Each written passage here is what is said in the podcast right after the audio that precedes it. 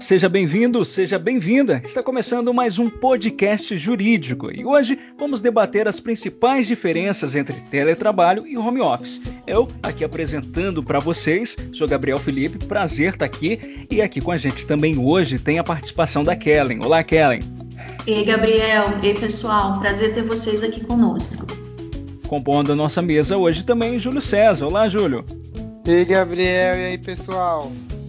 Muito bem, então vamos introduzir o nosso tema apresentando essas diferenças entre teletrabalho e home office. Gente, a pandemia do novo coronavírus trouxe muitas mudanças em nossas vidas, né? Coisas que até ontem a gente nem pensava, hoje são coisas fundamentais e estamos debatendo isso a cada momento.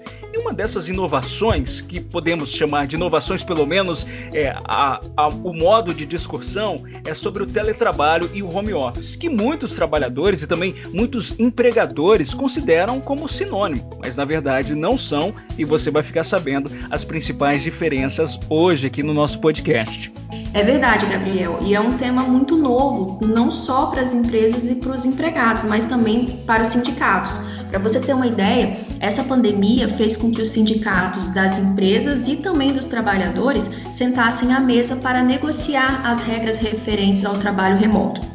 Para você ter uma noção, dos 20.038 acordos ou convenções coletivas que foram firmados no ano passado, 2020, 2.738 trataram do assunto, ou seja, 13,7%. E esses dados foram levantados pelo Departamento Intersindical de Estatística e Estudos Econômicos. E vai destacar, Kelly, que o trabalho remoto é gênero e que home office e teletrabalho são espécies, ou seja, eles fazem parte do conjunto do trabalho remoto. Por isso, esses dados dizem respeito a essas duas modalidades de trabalho. Também vale destacar que ambos encontram previsão na CLT. Embora o teletrabalho seja previsto de forma mais detalhada, o home office ainda carece de uma regulamentação mais específica, né? É verdade, mas isso que a gente falou são algumas semelhanças entre essas modalidades de trabalho remoto, mas muito se discute também sobre as diferenças entre elas. E, embora não haja um entendimento pacificado ainda sobre o tema, tanto a doutrina como a jurisprudência ressaltam alguns pontos em que a gente consegue diferenciar esses regimes de trabalho. Bom, então são sobre esses regimes que vamos falar hoje, tanto para que o trabalhador fique alerta aos seus direitos e também para que o empregador tenha uma maior segurança jurídica ao definir a sua relação de trabalho com seu empregado. E para começar, é sempre bom partirmos de um conceito, né? Partindo de um conceito. Vamos tentar definir então o conceito do que vem a ser o home office. Bom, Gabriel, como já foi adiantado pelo Júlio, o home office ele encontra previsão sim na CLT, inclusive no artigo 6 parágrafo único. Porém, a CLT sequer cita esse termo home office ou outro termo sinônimo, fazendo apenas uma referência generalizada acerca dos trabalhos que são executados remotamente e deixando claro que não há diferença com relação à subordinação jurídica entre aquele trabalho realizado no estabelecimento do empregador e aquele executado no domicílio do empregado. Então, essa falta de previsão específica do termo home office acaba causando uma certa confusão para as pessoas, porque elas acabam não entendendo exatamente como ele deve funcionar. Sim, então como ele deve funcionar? Pois é, Gabriel, o trabalho home office é caracterizado pelo exercício das atividades em casa, mas em determinados dias, não de forma preponderante. Ou seja, o empregado tanto pode trabalhar no espaço físico da empresa quanto fora dele, ou pode trabalhar todos os dias da semana em casa também. Isso vai depender de como o empregador determinar isso. Por isso, não há necessidade de realização de um aditivo contratual. Podem ser instituídos em política interna da empresa, ou seja, a própria empresa vai ter dentro dela essa, essa lógica de trabalhar em casa e às vezes trabalhar na empresa. Entretanto, para maior segurança, sugere-se que esse seja documentado, que o empregado poderá eventualmente ou habitualmente laborar de sua residência ou em outro lugar. Bom, vale destacar que nessa modalidade de trabalho, o controle de jornada de trabalho por parte do empregador é necessário. Então, é necessário que esteja acordado é, essa jornada de trabalho para que aconteça uma transparência em relação da empresa com o trabalhador e do trabalhador com a empresa. E destaco também que o fato do funcionário estar em casa não faz com que ele perca direitos como hora extra ou adicional noturno, por exemplo. Esses direitos são mantidos. A única coisa que de fato é modificado é o local onde ele executa esse trabalho. E é necessário que esse horário seja padronizado para que o funcionário, no final das contas, tenha a percepção do que é o horário de trabalho e o seu horário de lazer. E em virtude do artigo 6 da CLT, aqueles trabalhadores que atuam em home office, eles têm os mesmos direitos e benefícios empresariais que são concedidos a um trabalhador comum, ou seja, mesmo salário, férias, FGTS, 13º, plano de saúde, vale alimentação e também os direitos previdenciários, dentre outros direitos. Então, o único benefício que o empregador ele não vai precisar oferecer para aquele empregado que está em home office é o vale transporte, por questões óbvias, né? Porque não há essa necessidade de deslocamento até a empresa, exceto, é claro, quando o empregador exigir que o empregado vá até o local físico da empresa. E aí, para que vocês entendam melhor, vamos simplificar. Basicamente, no home office é como se o empregado estivesse executando as atividades presencialmente, não, tem diferença. Por isso possui as mesmas regras, mesmo controle de jornada, mesmo pagamento, porém com a diferença de que pode fazê-lo em casa. E como eu disse lá no início, embora o artigo 6 da CLT trate do home office de uma forma genérica, né, porque sequer cita o termo home office ou um termo que seja sinônimo, o Brasil ele ainda carece né, de uma regulamentação mais específica. E aí, Júlio, você fez uma pesquisa no site do Senado, você descobriu algum projeto de lei interessante para esse caso? Pois é, Kellen, uma série de propostas já foi apresentada por senadores e por deputados. Uma dessas questões a ser resolvida é a do custo dos equipamentos das despesas com teletrabalho, preocupação que levou até um senador aqui do Espírito Santo, Fabiano Contrato do Rede, a apresentar um projeto. A saber, é o projeto número 3512 de 2020, tá? E já se faz é sim, muita necessidade que tenhamos uma regulamentação mais específica sobre o home office, porque segundo o IBGE, ele estimou que 8,6 milhões é o número de brasileiros que trabalhavam remotamente, ou seja, 12,4% da população ocupada do país menos afastados por causa do distanciamento social, né? Portanto, o home office passou a ser uma realidade nacional, gente. É verdade, Júlio. E esses dados são do ano passado, né? 2020. Então, se a gente tiver um censo agora esse ano, eu tenho certeza que o número é bem maior. É, realmente o trabalho home office tem se mostrado a solução mais adequada para o momento da pandemia em que vivemos. Ele diminui consideravelmente o risco de contágio e a, propaga e a propagação do coronavírus, adequando-se, portanto, à responsabilidade legal da empregadora em zelar pela saúde dos trabalhadores. Entretanto, como já foi dito por vocês, ainda carece de uma certa atenção da legislação pátria. Agora, nós falamos muito sobre home office, né? E tinha um outro conceito que é necessário debatermos, que é o teletrabalho. Agora vai começar aquele outro momento da gente ilustrar o que vem a ser o teletrabalho e as diferenças com o home office. Quem quer começar? Deixa que eu explico o teletrabalho, Gabriel. Vamos lá.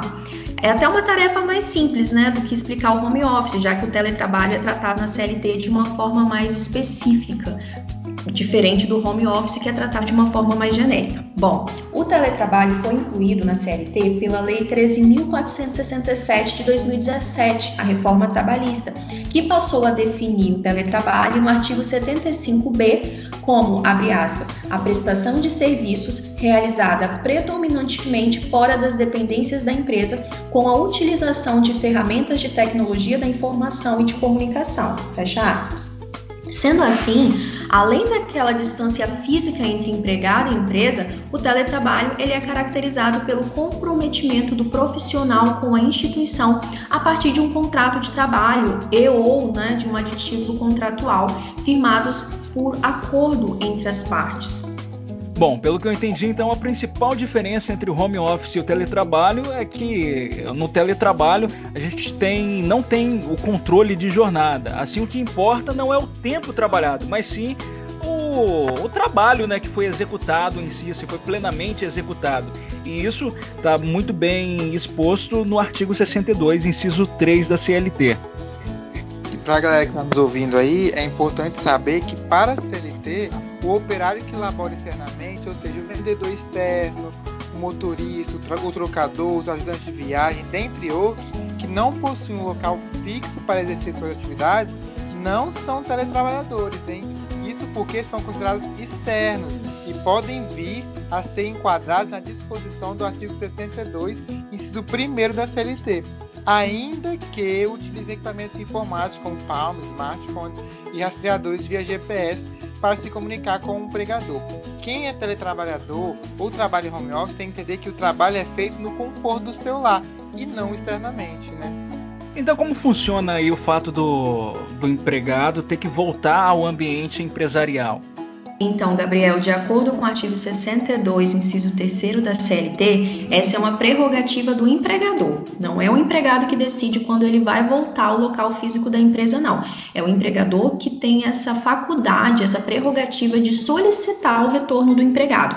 Porém, ele tem que dar um prazo para o empregado se preparar para retornar, né? E esse prazo de transição é um prazo de 15 dias, conforme define a lei.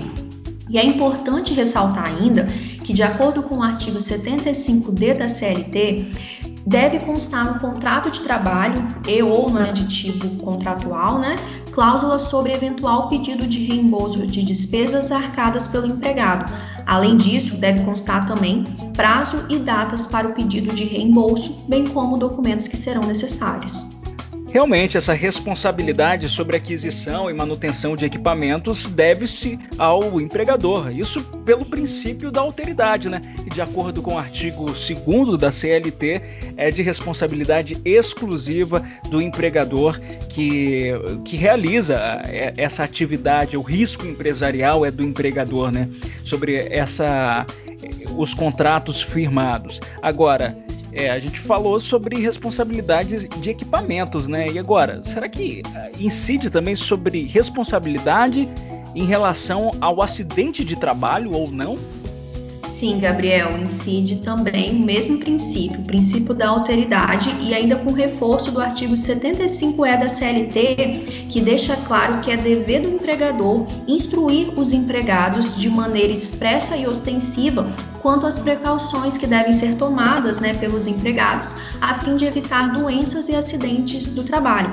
Então, a responsabilidade em caso de eventual acidente de trabalho, independentemente se o trabalhador se encontra em casa ou se o trabalhador se encontra na empresa, é do empregador, porque é um risco assumido pela empresa quando ele deixa também o seu empregado em trabalho remoto. Isso vale tanto para o home office como também para o teletrabalho, né? Vale para o trabalho remoto como todo. Interessante. Então, já que a gente está chegando já aos finalmente do nosso podcast, vamos demarcar aqui as principais diferenças, um resumo das principais diferenças entre home office e teletrabalho. Uma diferença é que no home office o trabalhador pode, ora, estar realizando as suas atividades dentro da empresa e, ora, no seu domicílio, né? E já no teletrabalho, as atividades são realizadas predominantemente fora da, das dependências da empresa. Lembrando que é plenamente possível que, de forma eventual, o funcionário compareça à empresa também para realizar alguma, alguma questão, mesmo estando em teletrabalho. E a segunda diferença é que a atividade realizada em teletrabalho não pode sofrer controle de jornada, diferentemente da modalidade em home office, né, que possui normalmente o controle do horário de trabalho pela empresa. E aqui, acredito eu que nós tenhamos a principal diferença, porque se o trabalhador vier a ter sua, sua jornada de trabalho controlada, nesse caso ele não pode ser enquadrado como teletrabalhador, mas sim como trabalhador em home office. E por último, mas não menos importante, temos que o home office pode ser instituído por política interna e não necessita de alteração ou formalização no contrato de trabalho. Já no teletrabalho, há necessidade de acordo expresso, através do contrato de trabalho ou aditivo, ambos por escrito, hein, pessoal? Não pode ser uma determinação unilateral. E como no home office não se faz necessário a elaboração de um contrato ou de aditivo, as disposições anteriormente contratadas mantêm-se todas iguais. Mesmo singelas essas diferenças que foram apresentadas, as suas consequências são notavelmente diversas. Por isso que é fundamental entender as características que são inerentes a cada um dos institutos. Isso é uma forma de diminuir eventuais riscos e também prejuízos futuros. Então, assim concluindo, né, gente, uma das principais vantagens do teletrabalho e também do home office certamente envolve a não necessidade de um deslocamento. Isso evita estresse de você pegar ônibus lotado, de você se contaminar com um coronavírus e também economiza roupa também. Ficar em casa, trabalhar de casa, não há necessidade de você se arrumar todo dia para ir para o serviço e você pode acordar ali faltando um pouquinho para você entrar no trabalho ou, ou ainda dependendo do, do, seu contrato, apenas, no caso do teletrabalho, apenas realizar o seu trabalho no horário que você quiser no decorrer do seu dia. Distribuir o seu dia da forma como você quiser e achar melhor. Verdade, Gabriel, mas os benefícios do trabalho remoto não se limitam só ao empregado, não. O empregador também tem algumas vantagens, como, por exemplo, ele deixa de ter a necessidade de manter um local físico da empresa. E no caso do home office, a empresa ela pode dispor de um mesmo espaço compartilhado entre todos os empregados. Por quê? Porque nem todos os trabalhadores precisam estar presentes nos mesmos dias. Isso se dá em virtude de escalonamento dos funcionários, gerando, consequentemente, uma economia de aluguel, energia, água e outros gastos com edifícios. Pois é, para vocês chegarem com tudo na ponta da língua quando forem falar sobre o assunto, é importante alertar que, conforme o princípio da primazia da realidade, a realidade prática da relação de emprego prevalece sobre as previsões do contrato de trabalho. Assim, ainda que um determinado empregado mantenha contrato de teletrabalho com a empresa, se ficar comprovado, por exemplo, que o empregador fiscalizava a duração de sua jornada tal, tal como no home office, não haverá justificativa para suprimir desse trabalhador os direitos como hora extras, intervalos e adicionais noturnos. Muito bom, eu acho que conseguimos deixar bem claro as diferenças entre teletrabalho e home office e assim encerramos mais um podcast jurídico. Eu vou ficando por aqui, Gabriel Felipe, e também os meus colegas uh, que apresentaram esse podcast hoje. Olá, Kellen, suas considerações finais. Pessoal, muito obrigado pela participação, por tirar um tempinho para ouvir o nosso podcast. É muito importante para o nosso grupo. Muito obrigada mesmo. Fiquem com Deus. E também o Júlio César. Valeu aí, pessoal, por ter nos aguentado até agora, por ter ouvido nosso podcast. Espero que a gente tenha ajudado vocês aí a elucidar melhor esse assunto. Tá? E a dica de hoje é tomem café e estudem para as provas, tá? E assim com essa super dica do Júlio César, encerramos mais um podcast jurídico. Muito obrigado pela participação e até uma próxima. Bye bye.